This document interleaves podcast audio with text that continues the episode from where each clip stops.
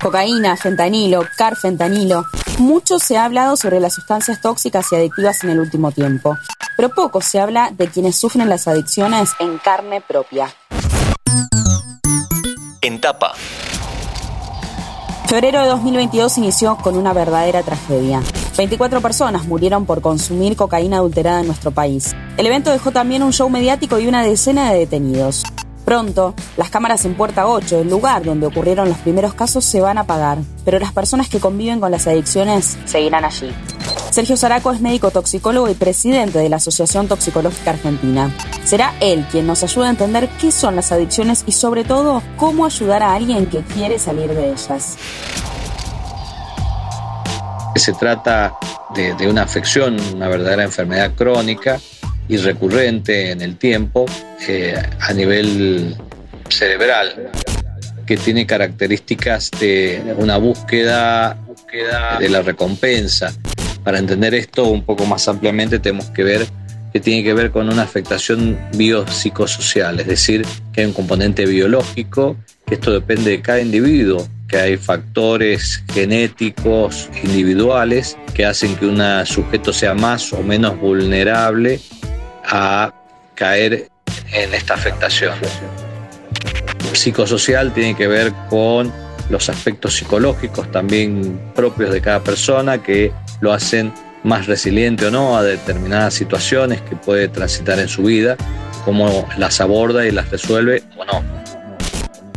Y social, que tiene que ver con los aspectos eh, protectores que puede haber en una sociedad que llevan a obtener esta movilización de neuroquímicos o químicos cerebrales que tenemos, eh, como la dopamina, que tiene que ver con, el bienestar, el placer, la alegría, la serotonina, que está relacionado con el estado anímico.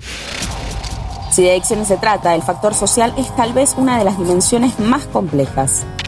Nosotros podemos obtener un pool de estos neurotransmisores a través de actividades lúdicas, recreativas, afectivas, a través del arte, la música, de, la relación interpersonal.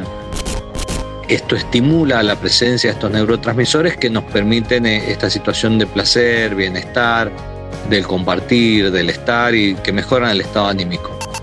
Cuando no hay estos elementos protectores dados por actividades, eh, como decíamos, deportivas, eh, eh, recreativas a través del arte, de encuentros, de la amistad, lo afectuoso entre las personas, a veces hace que eh, al incurrir a, probar, consumir, o bien por imitación o porque alguien le convida o por distintas causas una sustancia, vemos que todas estas sustancias psicoactivas, conocidas como drogas, eh, tienen la, propiedad de producir una gran descarga de estos neurotransmisores, dopamina y serotonina, en donde químicamente logran concentraciones elevadísimas esta ausencia de neurotransmisores y lo que genera esta sensación de bienestar, placer inmediato y mejora del estado anímico.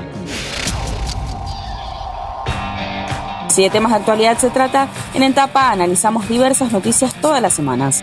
Busca nuestros episodios en el perfil de interés general y ya que estás ahí, dale al botón seguir y califica nuestro canal. La gran pregunta es qué podemos hacer para ayudar a alguien que hoy convive con una adicción. Desde la visión profesional del doctor Zaraco, es fundamental recordar que la adicción tiene componentes propios de la persona, pero también cuestiones psicosociales. Por eso, es fundamental el apoyo de todos para que el área de salud mental pueda ayudar al paciente.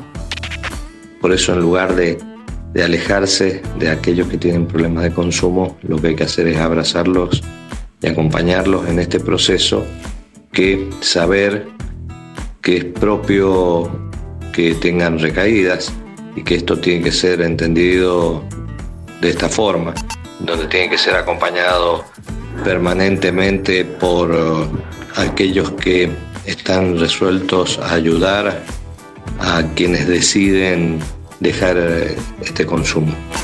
Abrazarlos y acompañarlos en este proceso. Mi nombre es Agustina Girón y hoy reflexionamos sobre las adicciones junto al toxicólogo Sergio Zaraco. Mantenete informado siguiendo nuestras redes sociales. Interés General Podcast en Instagram, Spotify, Twitter y YouTube.